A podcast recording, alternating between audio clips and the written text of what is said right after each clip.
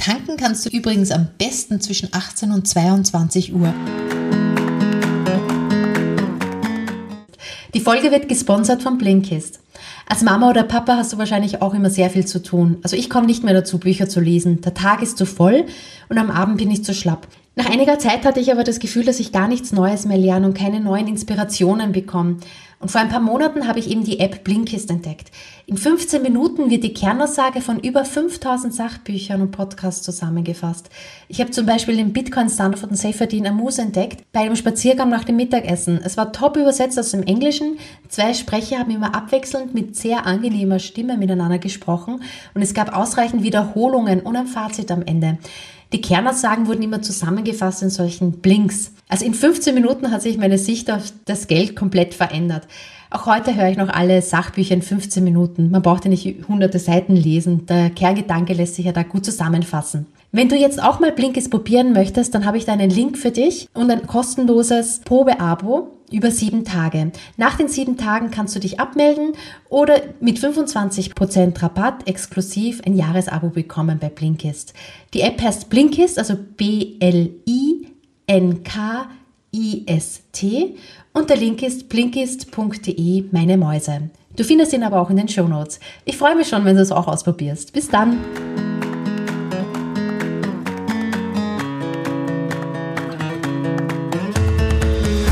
Hallo und herzlich willkommen zu Meine Mäuse, der Finanzpodcast für die Familie. Heute habe ich sehr viele Benzinspartipps, Stromspartipps und Heizspartipps für dich dabei. Du hast es sicher mitbekommen. Aufgrund der Entwicklungen der letzten Wochen und Monate haben sich der Preis für Gas, für Benzin und auch für Strom sehr, sehr verteuert. Also man spricht schon von über 50 bis 60 Prozent. Und diese starke Teuerung, die betrifft eben vor allem Familien und Familien vor allem mit einem niederen Einkommen. Warum meine ich das? Denn ihr Anteil am Gehalt, den sie für Energie ausgeben müssen, den sie für Benzin ausgeben müssen, müssen, der ist halt einfach viel höher und deswegen sind diese Familien betroffen, aber auch generell Familien, weil sie normalerweise eine etwas größere Wohnfläche zur Verfügung haben, die sie da heizen müssen. Und vielleicht auch geht es dir wie bei uns am Land, wir müssen halt unsere Kinder auch ein bisschen herumkutschieren, weil die öffentlichen Verkehrsmittel auch nicht immer und jederzeit laufen und die Kinder vielleicht auch mal gebracht werden wollen, dann noch von der Kita zum Supermarkt und dergleichen. Aber ich muss auch sagen, dass äh, man auch hier sehr, sehr viel mit dem Rad erledigen kann. Aber dazu einfach auch mal später, was hier meine besten Tipps sind. Gut, die Tipps, die ich vorbereitet habe, die sind so klein, dass du sie jederzeit und schnell anwenden kannst, aber eine sehr, sehr große Wirkung haben und deswegen halt auch in dem Fall wieder groß sind und 600 Euro pro Jahr habe ich mir da durchgerechnet, sollten insgesamt halt möglich sein. Also eine sehr gut investierte Zeit, die du hier jetzt in den nächsten, ja sagen wir mal 20 bis 30 Minuten mit mir verbringst, das soll dir wirklich sehr, sehr viel mehr Geld nach diesem Podcast in deine Geldbörse spülen. Gut, kommen wir zu dem Stromspartipps.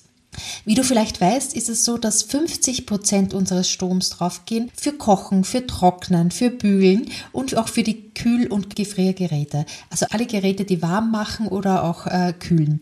Und hier ist natürlich mal der erste Tipp, wenn du schon sehr alte Geräte zu Hause stehen hast, dann kauf dir doch ein neues Gerät mit einer besseren Energieeffizienzklasse A oder B. Das Gerät, wenn das so circa 300 bis 400 Euro kostet, das neue Gerät, das sollte innerhalb von drei bis vier Jahren wieder erinnern. Also die Investition, die sollte sich dann wieder gelohnt haben. Und äh, es ist einfach für die Natur und für die Umwelt auch ein bisschen besser, wenn du sehr alte Geräte entsorgst. Also ich mache das bei meinen mittelalten Geräten, zum Beispiel bei meiner Waschmaschine noch nicht. Da warte ich noch ein paar Jahre zu. Aber wenn du jetzt so richtig alte hast, dann lohnt sich so ein Wechsel auf jeden Fall. Jetzt kommen wir mal zu dem praktischen, zu dem Kochen an sich. Also da ist zum Beispiel mal der Backofen wirklich der, der sehr, sehr viel Strom frisst. Wenn du den Backofen, die Vorheizzeit des Backofens und auch die Abkühlzeit des Backofens effektiv nutzt für deinen Auflauf oder für deinen Kuchen, den du backst, dann verbrauchst du insgesamt weniger Strom. Also nicht erst warten, bis die Betriebstemperatur oder die gewünschte Temperatur laut Rezept erreicht ist, sondern schon von Anfang an deinen Auflauf reinschieben und dann braucht er ein paar Minuten weniger. Du solltest auch bei den neueren Geräten immer die Umlaufhitze benutzen und nicht die Ober- und Unterhitze. Und generell bei den neuen Geräten, also sei es jetzt beim Geschirrspüler, sei es jetzt auch bei der Waschmaschine, gibt es da auch immer so einen Eco- Spülgang oder Eco-Waschgang. Der dauert zwar viel, viel länger, aber es ist einfach so, dass der viel mehr Strom spart und daher lohnt es sich da auch noch ein bisschen zu warten. Beim Kühlschrank direkt, da kann ich dir nur raten, Tür zu. Also sobald der, die Kühlschranktür offen ist, sofort wieder zumachen. Dann vermeidest du das auch, dass du den Kühlschrank häufig abtauen musst und dieses Eis, das sich dann auch manchmal auf der Wand festsetzt, wieder abtaust, sondern dann klappt es auch, dass du Strom sparst, du vermeidest das häufige Abtauen und Reinigen des Kühlschranks und kannst also auch sehr viel Geld sparen. Und wenn du gerade dein Mittagessen kochst, dann sei nicht so ungeduldig und stell das noch warme, die noch warmen Reste des Mittages Mittagessens direkt in den Kühlschrank rein, sondern warte, bis es komplett ausgekühlt ist und dann es in den Kühlschrank reinstellen. Das muss er nämlich richtig stark dagegen arbeiten, gegen diese Wärme und verbraucht auch noch sehr viel mehr Strom. Ein großer Stromspartipp ist natürlich alle Geräte, die du nicht brauchst, sofort vom Stecker nehmen und dann nicht mehr nutzen. Also wenn du zum Beispiel im Keller noch eine alte Gefriertruhe hast, wo halt nur ganz wenig drinnen liegt, vielleicht nur so ein kleines gefrorene Himbeeren oder weiß ich nicht, eine Packung Schnittlauch und du brauchst die eigentlich gar nicht, dann sofort von der Steckdose nehmen und einen anderen Platz dafür finden, weil das frisst wahnsinnig viel Strom. Wenn du kochst, dann nimm auf jeden Fall einen Deckel auf den Topf. Das ist viermal effizienter, als wenn du ohne Deckel kochen würdest. Und dann auch nur so viel Wasser nutzen, wie du auch wirklich brauchst nie mehr nehmen. Also wenn du eine Tasse Tee machst, dann halt wirklich nur so viel, wie in diese Tasse reinpasst. Das gilt nämlich auch für den Wasserkocher. Also wir haben uns einen Wasserkocher zugelegt, weil wir sehr oft Heißgetränke zubereiten, aber dafür brauchen wir dann halt auch wirklich nicht mehr Wasser als tatsächlich für diese eine Tasse. Und dann kocht er vor sich hin und ist dann auch nochmal effizienter als ein herkömmlicher Topf. Wenn du deinen Wäschetrockner zum Beispiel auch nicht benutzt, ist es natürlich auch eine, ein großer Faktor, wo du Energie sparst.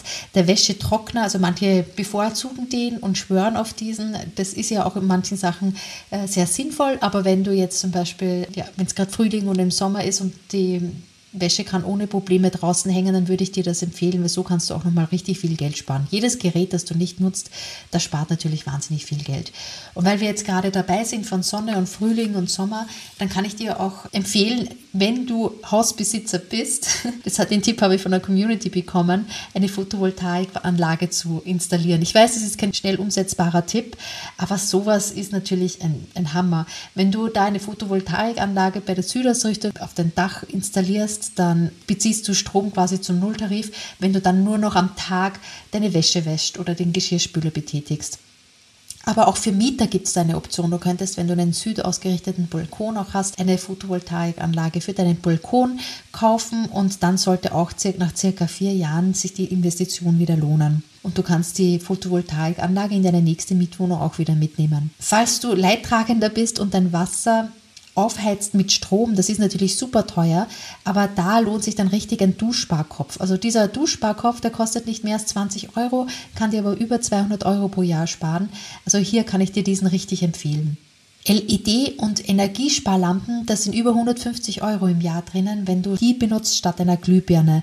Und natürlich ist es immer sehr hübsch anzusehen, wenn du ganz viele verschiedene Lampen hast und die auch oft brennen. Aber natürlich, wenn man jetzt nur auf den Strom guckt und da rational drauf guckt, dann sollte eine möglichst gut leuchtende LED-Lampe da alles ausleuchten können bei deiner Wäsche nicht mehr als 30 Grad waschen. Also das mache ich auch so, dass fast jede Wäsche bei uns zu Hause bei 30 Grad gewaschen wird. Wenn du wirklich alle Keime ausspülen möchtest, dann könntest du ja dann noch ein bisschen Essig dazugeben. Einmal im Monat wasche ich dann trotzdem noch bei 60 Grad, da werden dann alle Keime abgetötet. Aber du musst nicht wirklich jede Wäsche per 30 Grad waschen. Bis vor kurzem habe ich auch immer einen Stromanbieterwechsel empfohlen.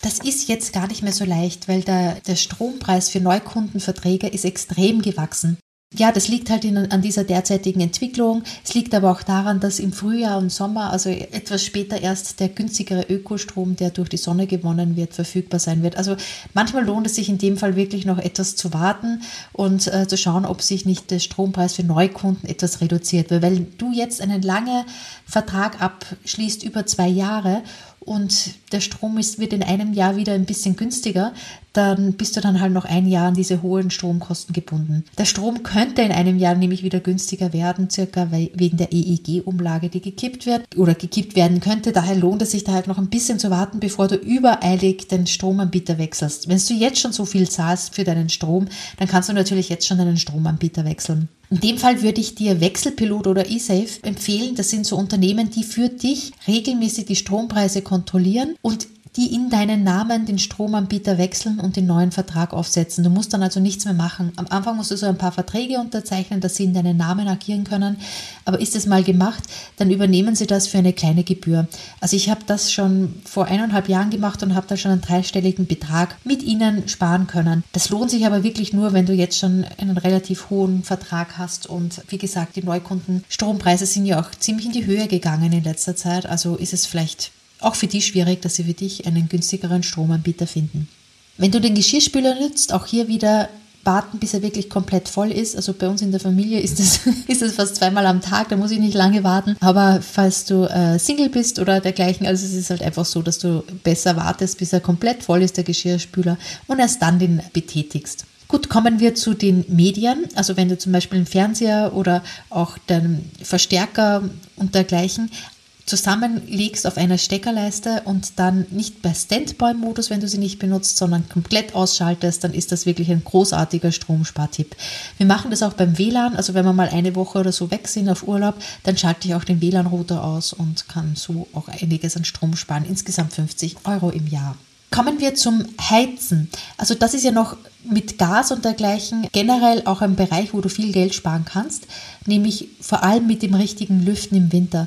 Das bedeutet, das Fenster nicht auf Kipp, das kannst du gerne im Frühjahr oder im Sommer machen, wenn du nicht heizen musst, aber in der Heizsaison dann solltest du dein Fenster nie kippen, sondern ein oder zweimal am Tag komplett das Fenster öffnen für einige Minuten und dann diesen Luftaustausch ermöglichen, damit du gut zum Beispiel, bevor du ins Bett gehst, passt es einfach ganz gut, dass du hier nochmal lüftest und das Fenster öffnest öffnest oder nachdem du aufstehst, also so zweimal am Tag, aber wirklich nur einige Minuten und dann wieder das Fenster komplett schließen. Das reicht, um wirklich gute frische Luft zu haben und die, die Heizung nicht zu überlasten.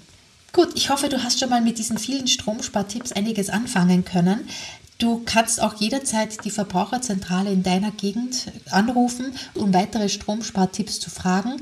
Da gibt es auch immer so einen Stromberater, der tatsächlich auch zu dir vor Ort kommen kann. Also ich habe das noch nie ausprobiert. Ich würde mich freuen über deine Berichte, über deine Kommentare, falls du das schon mal ausprobiert hast und ob es da noch jemanden gibt, weil wahrscheinlich ist der auch sehr, sehr oder ist sie auch sehr, sehr beliebt gerade. Aber die kann auf dich zugeschnitten, auf deinen Haushalt zugeschnitten auch noch so ein paar Stromspartipps geben, weil im Endeffekt ist ja jeder Haushalt ein bisschen anders. Ein Haus ist anders gedämmt als das andere und bei dem zweiten nützen diese ganzen Heiztipps gar nicht, weil die Heizung vielleicht über andere Kanäle funktioniert. Und da setze ich dir auf jeden Fall nochmal einen Link in die Verbraucherzentrale, in die Shownotes. Und äh, du kannst auch deinen jeweiligen Stromanbieter um Stromspartipps zu fragen. Das ist für meistens für Kunden auch nochmal kostenlos. Kommen wir zu den Benzinspartipps für dich und für deine ganze Familie.